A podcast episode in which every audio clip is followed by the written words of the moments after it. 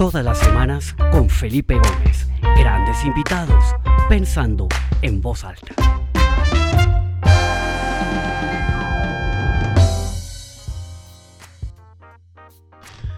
Bueno, muy buenas tardes para todas las personas que se conectan. Veo mucha gente que se conecta, mucha gente nueva. Bienvenidos a esta nueva edición del programa Pensando en Voz Alta. Mi nombre es Felipe Gómez y desde que comenzó la pandemia todos los martes al mediodía estoy aquí con un invitado o una invitada de alguna parte del mundo de profesiones y disciplinas diferentes que nos dan una mirada distinta y ideas de cómo están eh, viviendo esta época tan rara que nos tocó vivir. Veo gente que se conecta desde Argentina, desde Perú, desde Colombia, desde México, desde España, de verdad. Bienvenidos y bienvenidas a todos, es un gusto tenerlos acá. Eh, esta semana nos vamos a meter más en el mundo de la cultura, de la televisión, del teatro. Eh, veníamos de una serie de entrevistas en las que estábamos hablando más de tecnología, de emprendimiento, de negocios, pero como dicen en la variedad está el placer. Entonces acá tenemos un invitado magnífico, un gran amigo que conocí a finales de los noventas, cuando con mi buen amigo Juan Fernando Santos, que estuvo en este programa hace unos meses, teníamos una postproductora de televisión y Jorge Enrique era cliente nuestro y ahí hicimos una gran amistad. Y pues nos vemos poco, pero nos apreciamos muchísimo. Entonces, Jorge Enrique, bienvenido a Pensando en Voz Alta, esta es tu casa. Muchas gracias, Pelo, lo has dicho o lo has escrito de la mejor manera posible. Nos vemos poco, pero nos tenemos un cariño enorme porque en esa época estábamos empezando todos y, uh, y, realmente extraño. Yo cada vez que paso por ese edificio donde estaba Link, tu, tu compañía, lo añoro porque era, eh, eh, sí, sí, en esa época era novedosísimo. Y, y para mí sigue siendo súper novedoso. Me, lo extraño mucho esa, esa empresa. Qué, qué, qué bello emprendimiento. ¿Cómo hace Sí, falta? fue espectacular. Eh, estábamos eh, iniciando con todo ese tema de la postproducción digital. Eh, sí. Corrías desde Mac, porque en esa época eran unos computadores carísimos. Eh, los que existían. Y bueno, hicimos cosas fantásticas con, con, con Jorge Enrique. Y, y, desde ese entonces, pues somos muy buenos amigos, nos conocemos. He seguido de cerca toda su trayectoria, todo su salto con Betty la Fea. Eh, de hecho, en esa época nos encontramos un par de veces y tuvimos eh, oportunidad de compartir algunas de sus vivencias que ojalá podamos acá también. Tenemos poco tiempo, pero creo que podemos explorar varias cosas. Jorge Enrique, sí. hay mucha gente que te conoce muy bien, creo que hay muchos fans tuyos que se han conectado de distintas partes del mundo, pero también hay otros que quizás no te conocen tan bien. Eh, ¿Quién es Jorge Enrique Abello? Cuéntanos quién eres tú y, y, cómo te definirías tú como persona, más allá que como la figura pública y el actor que eres. Esta siempre es una pregunta difícil cuando le preguntan, cuando le, le, le, le, piden a uno que uno se defina como persona, porque finalmente el camino de la vida es buscar eso, ¿no? Tu misión de vida es buscar quién eres. Entonces, yo he sido muchos en diferentes momentos de mi vida, pero si me preguntas por constantes, y tú que me conoces, eh, además que me conoces en, en, esencia realmente, porque me conoces desde chiquito básicamente, que estábamos empezando en esto, pues primero soy una persona muy curiosa. Eso es lo primero. Eh, seguramente no me voy a definir tan bien como otros que me puedan ver o me definiré desde puntos de vista distintos a los que la gente espera. Soy muy curioso, por un lado. Por otro lado, mmm, soy una persona que el valor máximo que tiene sobre la vida es el aprendizaje. Aprender. Un día que yo paso sin aprender es para mí un día perdido, es un día que... Mmm, inclusive aprender desde el ocio, ¿sí? Porque es el, el ocio lo que construye la posibilidad de construir el negocio. Uh -huh están hilados, ¿no? Desde, desde, desde, desde, Grecia están, son, son palabras que están muy, muy, muy unidas. Y las olvidamos, que nos metimos en una sociedad de consumo que, que pretende producir, producir, producir, producir, producir, producir, pero que no nos da la oportunidad de, de esto que estamos haciendo ahora, de hablar, de reflexionar, de detenerse, de parar, de mirar quién eres. Soy una persona... Uh, eh, con un espíritu juvenil muy, muy grande, por no decir que soy un niño. Lo que pasa es que cuando uno dice que tiene corazón de niño, entonces piensan que uno es infantil. Ahora, creo que ser infantil es lo mejor que le podría pasar a uno en términos de curiosidad, de aprendizaje, de conocimiento y de transparencia. entonces, Total. me acerco más, más, a eso, ¿no? Uh, mm, soy una persona que muta fácilmente, que se transforma fácilmente, es decir, Creo que eh, lo mejor que para lo cual te puede servir el conocimiento es para transformarte. La Tierra, yo no me acuerdo cuál, cuál es la velocidad que viaja la Tierra, pero más o menos como 11.500 algo kilómetros por segundo. ¿sí? Eh, no, debe ser mucho más. La Tierra va avanzando mucho más veloz. Pero cada segundo allana un espacio que antes no había tomado en ningún momento de su historia. Por lo tanto, somos nuevos en cada espacio-tiempo en la Tierra. Y, y, eso va creando transformaciones enormes. Entonces, ¿por qué seguirías pensando lo mismo? ¿Por qué seguirías siendo el mismo a través del tiempo si ni siquiera eres, si ni siquiera eres capaz de aceptar que la realidad del mundo es transformación? Entonces, me gusta la transformación. Como digo, soy políticamente liberal. Me educaron en un colegio liberal que muy en el fondo creo que tenía unas perspectivas masonas eh, fuertes. Eh, lo descubrí después de revisando como su arquitectura y viendo algunos detalles. Que no, fui criado como un libre pensador. Mm, me ha gustado estudiar mucho las religiones, el budismo especialmente, el catolicismo también. Soy un hombre de una fe profunda. Bueno, qué interesante, espectacular. Creo que es una muy buena descripción me gustaría que ahondáramos un poquito en algunas de esas eh, características que, te, con las que te autodefines. Pero me hablé muy bien de mí mismo, ¿no? no, pero hablaste como es. Oye, hablemos un poquito de eso de ser niño eh, y de las cosas que te impactaron en tu niñez. Yo, yo tengo entendido que tú tienes una afinidad o que te impactaron muchísimo dos películas particulares cuando eras eh, niño. Una El Mago de Oz y otra Star Wars. Eh, ¿Por qué no hablamos un poquito del rol que esas dos películas, eh, películas jugaron en ti y si de cierta manera el estar, eh, lo que estas películas jugaron en ti, definió un poco esa ruta que tú cogiste por el lado de, de, la actuación, etcétera, etcétera? Me gustaría entender un poquito ese fenómeno. Claro, pero por supuesto, mira, la primera que es El Mago de Oz fue una película que mi mamá, se la agradezco mucho a mi mamá, porque me dijo, tú tienes que ver esto en tu vida. Y así yo espero el momento adecuado para mostrárselo a mis hijos. Eh, seguramente hay una repetición en el cine, porque pues el Mago Dios ya tiene muchos años, tiene más de 80 años. Y em, mi mamá me llevó y me dijo, tienes que ver esto. La película empezaba en un sepia ahí raro, extraño, que con un compañero decía, pero ¿esto qué es? Aburrido. Y de pronto cuando Dorothy, después de caer eh, fuera de Kansas en el mundo Dios, abre la puerta de su casa, eh, que está totalmente revuelta por el, el torbellino que le arrastró, se encuentra con un mundo en Technicolor y ese día yo dije, ¡oh! ¿Qué es esto? ¿Qué es esto? Pero definitivamente lo que estaba viendo era una puerta, un vórtice, una, eh, estaba yendo a lo que los físicos llaman el, el, eh, el ojo de conejo. Sí, había hecho un salto cuántico, había viajado en el tiempo, en el espacio-tiempo, había llegado a otro lugar. Y eso es lo más importante para mí, porque eso es la curiosidad. Eso es lo que ha hecho que el hombre cambie, que el hombre transforme, que cree inventos en el arte, en la ciencia y que se transforme para, para, para, para, para la supervivencia de la especie en miles de aspectos importantes del pensamiento y de la espiritualidad también, ¿no? Porque tú sabes que de alguna manera, por ejemplo, cuando tú entiendes que eres parte de algo, ¿sí? Puedes llamarlo como quieras. Ese algo puedes llamarlo Yahvé, puedes llamarlo Jesús, puedes llamarlo Mahoma, Mohamed, puedes llamarlo Alá, puedes llamarlo Buda, como tú quieras. Hay unos que dicen arquitecto, otros dicen Abraham, lo que tú quieras. Pero cuando descubres que eres parte de algo muy poderoso y que no eres una ficha suelta y que ese algo te construye a través del amor y que es lo que tienes que construir en la vida, hombre, las cosas comienzan a transformarse de una manera distinta. También abres una puerta, una ventana, un vórtice. Y la otra película, que es Star Wars, esa me la regaló mi papá, me llevó al cine a Unicentro, ¿te acuerdas? No sé si en el A o en el B, pero me llevó al cine a Unicentro y en el 77, en la mitad de año, y como todos los niños quedamos impactados al ver por primera vez entrar a Darth Vader a la nave de, los rebeldes que estaba transportando a, a, a Chudito, a la princesa Leia y a C-3PO. Y fue un momento donde yo dije, todo puede ir más allá. Sí, porque eso es lo que te genera la ciencia ficción.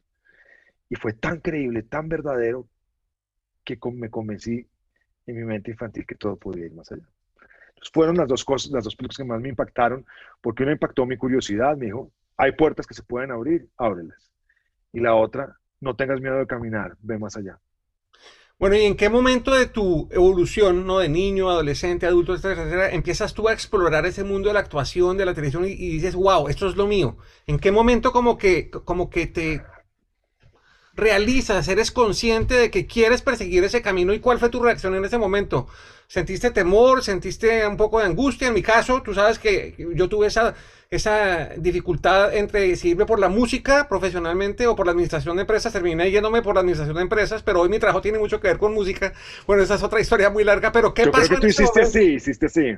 Sí. Eh, mira, ¿qué pasó en ese momento? Pues realmente el único lugar donde yo me sentía cómodo en el colegio eran las clases de, de, electivas, donde había la posibilidad de, tener una, una clase electiva de teatro.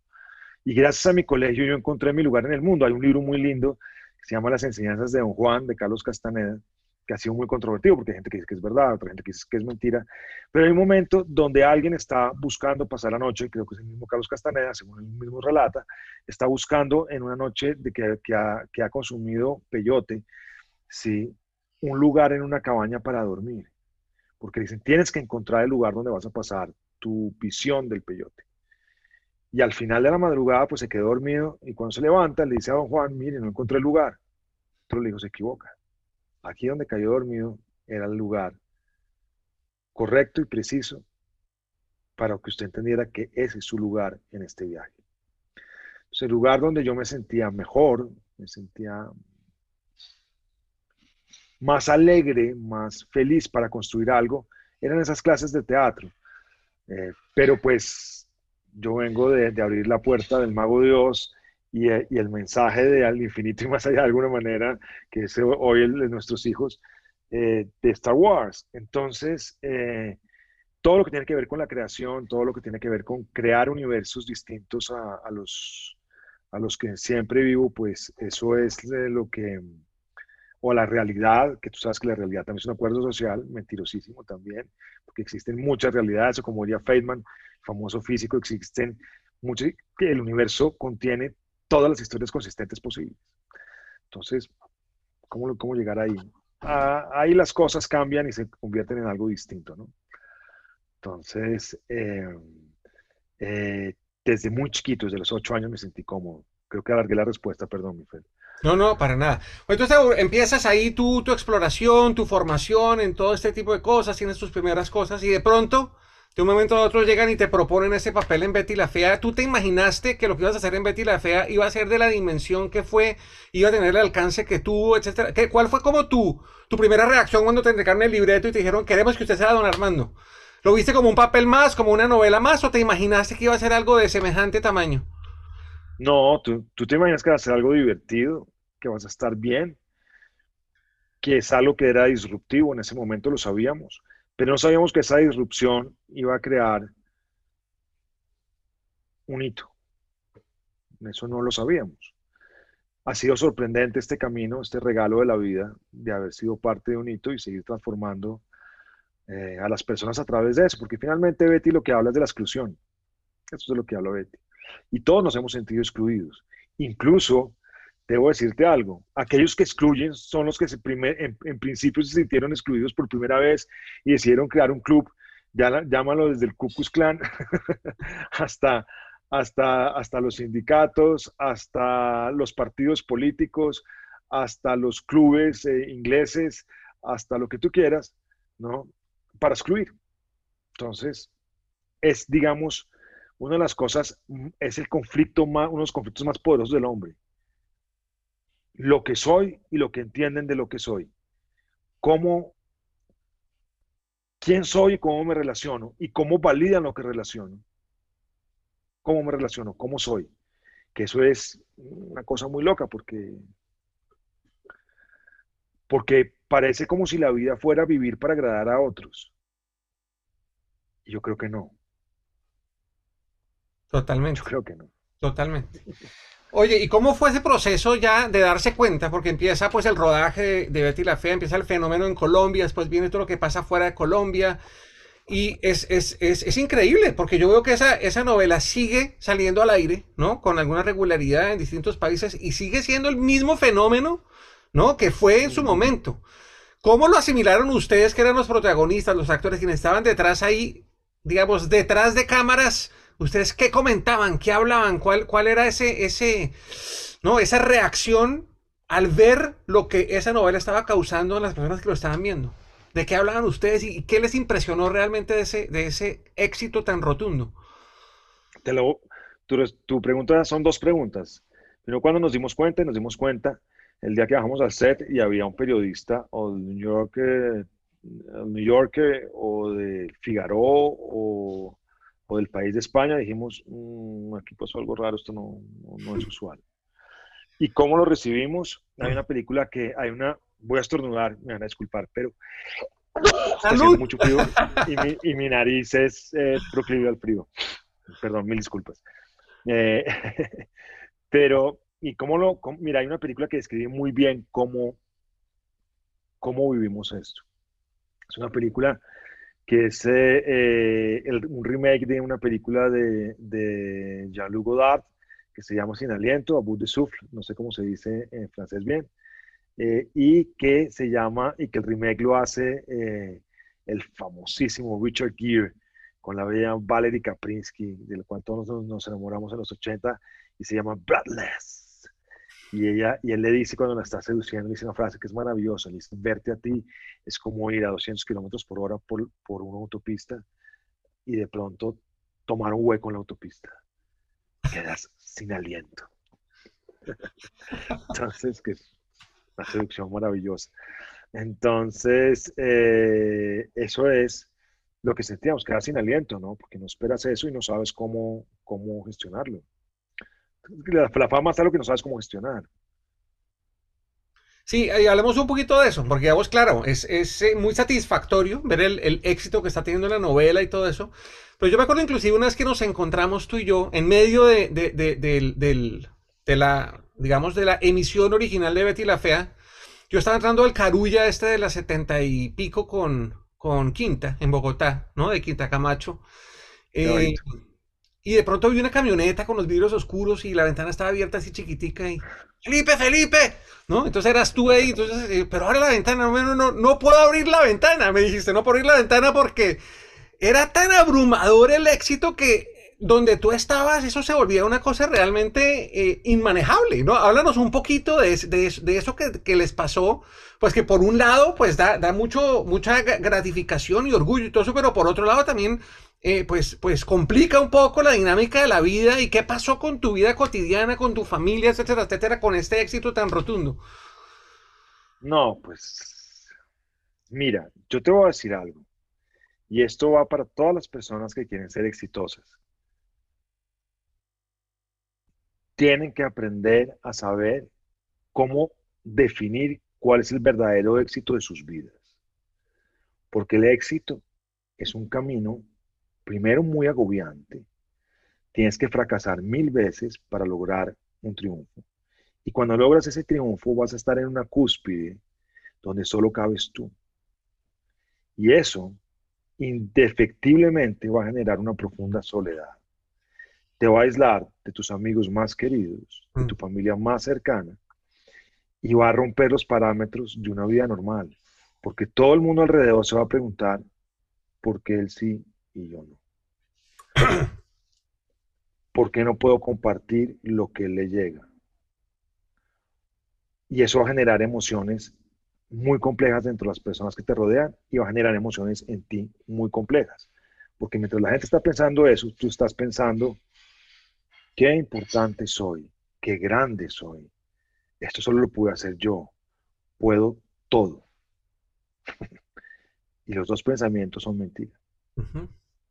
Son mentiras. Tú solo puedes lo que viene de arriba. Y mientras tú sepas que eres parte de algo y de algo que tiene que ver con el amor, ¿sí? Y que en el amor estamos unidos todos, la vida te irá bien. Mientras tú pienses que, solito puedes, que solito lo lograste, uh, te puedes meter en problemas muy grandes. Y cuando los otros no te validan, o te validan por un lado sí, pero por otro no, porque, uy, qué maravilloso eres, ¿por qué, ¿y por qué no me tocó a mí? Yo no pedí eso, pero eso fue mi destino. Entonces, a través de mucha reflexión y de mucho tiempo, lo que terminé entendiendo es que el éxito de la vida, y escúchenme bien, no era ese. Esa fue la misión o ese fue el conflicto para yo entender que el éxito de la vida se llama vivir con alegría. Y vivir con alegría, lo único, lo único, o la única condición que existe para lograrlo es servir a los demás. Que de eso sí sabe eh, el, jefe de, esta, de esta charla, que es Felipe. Ay, gracias, Jorge. Mira, qué bonito. Y hablemos un poquito de, ese, de, ese, de esa filosofía de servir, ¿no? De, encontrar esa alegría en la vida. Un poquito en contexto de lo que nos ha pasado en este último año. Un, último año difícil, complejo, que nos afectó a todos de una u otra manera, alteró nuestros sistemas de vida. Muchos han perdido seres queridos, ha habido una cantidad de, ¿no? de dolor asociado a todo lo que ha pasado con la pandemia. Pero en medio de la pandemia también han florecido cosas maravillosas y, yo creo que la pandemia de cierta manera ha despertado esa curiosidad, esas ganas de aprender, de, esos valores de los que también hablabas, de muchas personas que tal vez por el activismo y por todo lo que estaban haciendo habían perdido un poco esa inquietud, esa, ¿no? Esa, esas, esas ganas de descubrir cosas nuevas, de, de reencontrarse, reinventarse, de encontrar qué es la verdadera alegría para cada uno. Y me gustaría saber un poco tú cómo viviste esta época de pandemia. ¿Qué estabas haciendo en marzo del año pasado cuando comenzó todo esto, cuando nos encerraron a todos? ¿Y qué pasó este año? O sea, este año, ¿qué pasó con tu vida, con tus actividades, con tus proyectos? Yo creo que de cierta manera todos este año como que nos cambió no solamente la manera de ver, sino, sino todo lo que estábamos haciendo. En tu caso particular, ¿cómo fue esa evolución que tuviste por todo lo que nos pasó alrededor de la pandemia? Mira, básicamente está permeado por dos cosas importantes. Yo venía agotado de un año de grabar una serie eh, y cuando llegué ahí dije, voy a descansar. Qué bueno, me encerraron, me obligaron a, me obligaron a encerrarme. ¿sí? Y eso fue supremamente interesante, supremamente alegre, fue una satisfacción muy grande para mí. Y la segunda eh, que sucedió y es a lo que yo les digo a todos básicamente, es cuando usted cambia en su vida, cuando hay hitos que en su vida cambian de manera muy poderosa, lo que significa textualmente no es que usted esté cambiando, lo que significa textualmente es que se está, es que había perdido el camino y ahora se está reencontrando. Sí, eso, eso es lo que sucede. ¿Qué pasó en mí? Pues eh, reencontré la posibilidad de, servir, porque empecé a leerles cosas a la gente, a las personas, a leerles cosas, y después de entender todo el lenguaje digital. Y al entender el lenguaje digital, pues la vida me, transformó, me cambió, me hizo, me, me, me, dio la posibilidad de acercarme mucho más a los fans, a las personas que siempre han seguido mi carrera y de llegar a muchos, muchos, muchos seres humanos con un mensaje positivo. Felo, fíjate que hay una cosa que es terrible. Las redes sociales se volvieron un lugar y toda la, herramienta digital, que es como la pared de un bar o la pared de un baño de colegio, donde todo el mundo escribe catárticamente, sin filtro, lo que pasa por su mente. Y eso es fatal, porque terminas destrozando gobiernos, terminas destrozando ideologías, terminas destrozando pensamientos y terminas destrozando personas. Yo decidí que mi mensaje tenía que ser positivo. ¿Por qué? Porque las cárceles realmente, los muros que nos limitan, están acá y están acá. Entonces yo dije, voy a ayudar y voy a servir a la gente para romper precisamente con esos muros, para romper con, con eso. Y me dediqué a estudiarlo además. Tuve la oportunidad, gracias a, a Jorge Arias, de, de, estar en, en, su clase eh, de arquitectura de compañías digitales en los Andes, en la maestría de los Andes. Eh, estuve trabajando mucho, sobre, he estado trabajando mucho sobre analítica, sobre todos los emprendimientos que están relacionados con la construcción de la analítica para, digamos, ser mucho más asertivo en cómo me acerco a las personas y cómo ese mensaje que quiero yo transmitir, que es un mensaje donde ayudo a la gente a validarse a sí mismo, ¿sí? Llegue de una manera mucho más amplia, mucho más grande, mucho más poderosa. Y me permite a mí también empezar a hacer lo que hace mucho tiempo he debido hacer, que es crear mis propios productos, ya sea cinematográficos, audiovisuales, en, televisión, y escribir eh, literatura, que espero dedicarme estos años a eso. Espectacular. Hablemos un poquito de esas, de esas producciones de televisión que hiciste en esta época de pandemia. Tengo entendido que hiciste un programa sobre los músicos de la Orquesta Sinfónica Nacional y el impacto de lo que tuvo en la pandemia. Cuéntanos un poquito de este proyecto que por mi afición a la música me interesa muchísimo y no lo he podido ver. ¿Qué, qué descubriste ahí? ahora te lo mando, Felo. Bien, con Juan Antonio Cuellar, que tú lo conoces de memoria seguramente, eh, con, quien éramos amigos desde la universidad, Juan Antonio me dijo, vea, me acaban de nombrar gerente general de la Sinfónica de Colombia. Eh, necesito hacer algo, que nos inventemos algo para que sea conocida en todos lados. Entonces empezamos a trabajar un proyecto con mi compañía que se llama El Ojo en la Pared y con otra compañía muy querida que se llama Diptongo Media Group para poder construir un proyecto audiovisual para la Sinfónica de Colombia. Y lo que nos inventamos con Diptongo y con El Ojo en la Pared y obviamente con la producción de la Sinfónica de Juan Antonio, fue una serie documental donde a través de las vidas de los músicos íbamos a acercar a la gente a la emoción de la música sinfónica o clásica, como la quieras llamar. Sí, y tenemos una serie documental que hoy está ya, estamos terminando de grabar 20 capítulos y Caracol la compró y la vamos a producir otros 18 con Caracol.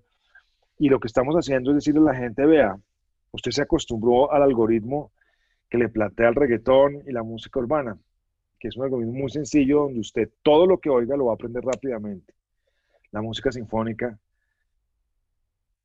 está constituida por seres humanos que quisieron describir quién era Dios, qué era el alma, qué era el alma.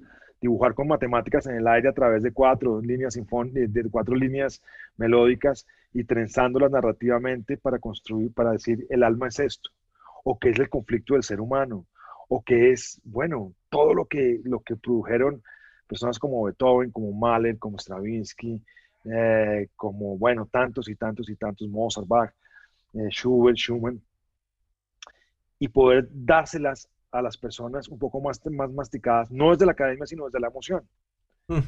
eh, para decirles el crisol de la cultura donde usted hoy vive y que quiere transformar, tiene una base. Venga, le muestro la base. Y eso es lo que hemos hecho. Entonces, y ha, ha, salido muy lindo, son unas piezas documentales muy, muy, muy, muy, muy bonitas y entrañables, que sé que les van a emocionar mucho. Espectacular, definitivamente me muchas ganas de verlo. Eh, ojalá. Yo lo voy a mandar. Excelente, muchas gracias. Mira, el tiempo vuela, ya solo nos quedan unos pocos minutos, qué pesar, me podría quedar acá hablando contigo un, un muy buen rato más. Pero pues yo creo que no podemos dejar de hablar de lo que está pasando en nuestro querido país en este momento. Estamos viviendo una, una, un momento complejo eh, y en donde yo creo y estoy convencido que cosas como la actuación, la música, las expresiones artísticas tienen que jugar un rol absolutamente importante. Eh, y yo no sé si, si se les esté dando el espacio suficiente. porque no me dices un poco tú desde tu experiencia y desde tu perspectiva, qué rol podría jugar el arte y la cultura en conciliar un poco estas diferencias que hay en ese momento? Vimos en Colombia, por ejemplo, lo que sucedió hace 20 años o 25 años con Rock al Parque, que abre toda una, ¿no? una dimensión, un canal de comunicación de una gente que no tenía eh, dónde ser escuchada y dónde ser, y, ha sido fenomenal todo lo que ha pasado, y de eso vamos a hablar en el próximo programa, ya les voy a hablar un poquito de eso. Eh, pero cuéntame desde tu perspectiva, ¿cómo crees tú que desde lo que tú haces, ¿no? desde la cultura, la actuación, la televisión, el teatro, la música, etcétera, etcétera, se podría construir para de pronto, no, dar un paso adelante y, mejorar un poco todo lo que está pasando y, tener un país, ¿no? Mejor que el que tenemos hoy en día. Mira, el arte y la ciencia son esa puerta del mago de Oz con la que comenzamos hablando. Son la puerta a nuevos mundos. Y el deber del científico, del artista, es aventurarse en la construcción de nuevos mundos. ¿Qué pasó el mes pasado en Colombia? 45 días de violencia. Puedes llamarla violencia de dos bandos, puedes llamarla lo que tú quieras, ¿sí? Pero comenzamos a dirimir nuestros conflictos a través de la violencia. Y resulta que toda la vida hemos dirimido nuestros conflictos a través de matar moralmente, matar físicamente, invalidar al otro porque piensa distinto a nosotros. muchas de esas personas que han ejercido los, los, eh, las protestas sienten que no son escuchadas. Pero no por este gobierno solamente, que no, son, que no han sido escuchadas históricamente, que los mecanismos democráticos que los tenemos y ampliamente para poder ser escuchados no están sirviendo para que eso suceda de una manera clara.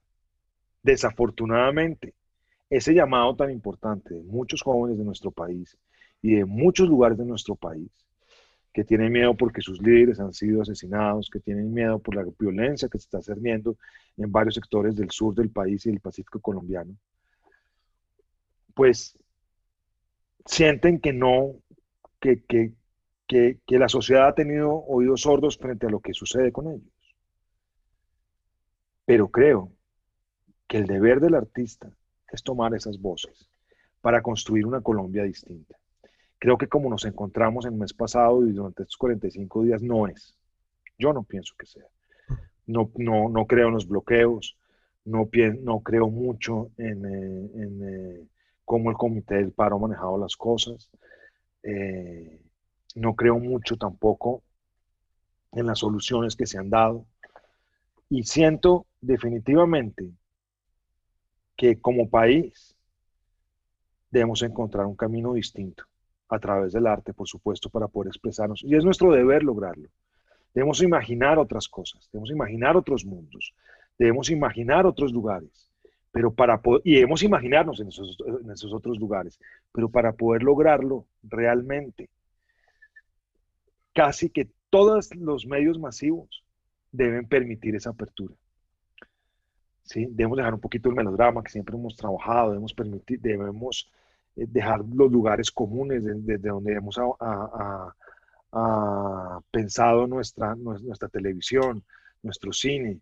Debemos salir con cosas totalmente distintas que nos muestren cómo sería el país que soñamos. Eso para mí sería distinto. Pues ojalá que podamos encontrar esos espacios, esos caminos y cierta medida y, bueno, se nos acabó el tiempo desafortunadamente antes de hacerte el micrófono para que te puedas despedir y des tus ideas finales. Quiero agradecerles a las casi 200 personas que se conectaron. Qué delicia este programa tan, tan concurrido. Darles las gracias, los espero la semana entrante. Tengo una invitada maravillosa, una persona que ha realmente trabajado muy duro por la cultura, por el radio, por la televisión en nuestro país vamos a explorar un poquito todo esto que hemos hablado del rol que puede jugar la cultura en esa transformación social del país. Tengo a Catalina Ceballos, que conoces muy bien, eh, eh, Jorge Enrique invitada, entonces los quiero invitar. Eh, ahí está el link para que se registren de una vez si quieren. Y pues esta conversación con Jorge Enrique quedará grabada en el portal esta tarde. la página es www.pensandoenvozalta.com. Ahí están las 63 entrevistas que ya he hecho este año y larguito. Y esta quedará publicada esta tarde. igualmente ahí quedará ya toda la información para que se puedan registrar para la conversación de la semana entrante con Catalina. Entonces, de verdad, a todos los que se conectaron, muchísimas gracias. Un saludo eh, desde el fondo del corazón, desde acá Atlanta, en Estados Unidos, desde donde estoy. Y Jorge Enrique, te cedo el micrófono para que te despidas. Eh, le des las gracias a estas casi 200 personas que se conectaron y nos des un, tal vez eh, de despedida el, regalo de cuál ha sido ese, ese, ese gran aprendizaje de este año tan complejo que nos tocó vivir. Bueno, primero gracias eh, por, eh, por, el tiempo, Felo. Un abrazo muy especial para todas las personas que estuvieron con nosotros hoy. y mi mensaje es muy sencillo. Mire bien su misión de vida, porque en su misión de vida está, de vida está su felicidad y su felicidad tiene que estar relacionada con los otros, no solo consigo mismo. Así que les deseo un tiempo feliz, un tiempo donde se descubran y donde sepan que siempre en lo malo usted puede encontrar lo bueno. Mire más allá. Excelente. Jorge, un gran abrazo. Te mando eh, un abrazo grande desde Atlanta y espero que nos podamos encontrar muy pronto, de vuelta. Y darte un abrazo grande.